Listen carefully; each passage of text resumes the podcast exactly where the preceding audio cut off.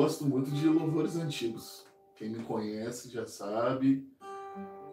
Minha esposa fica doida em casa que eu pego umas músicas com um violão. Ela, ela aparece do murinho assim da sala e essa aí, de quando? Eu já vou falando, porque a música, uma vez eu ouvi da Ana Paula Valadão, ela disse uma coisa legal, muito, muito forte. Ela disse assim,